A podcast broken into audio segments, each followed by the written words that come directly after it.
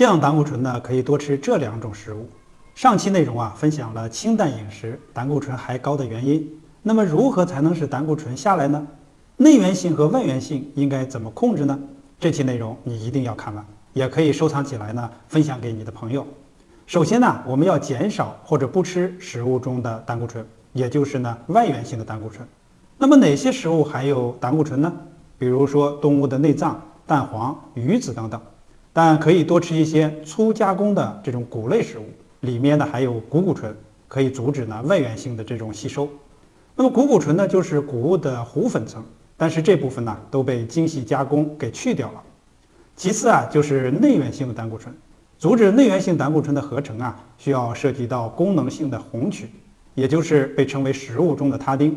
同时呢还可以多吃一些含有膳食纤维的这种食物，以及呢吃一些深绿色的这种蔬菜。养好肝，修好肠道，这样呢，胆固醇就能控制不高，还能降下来。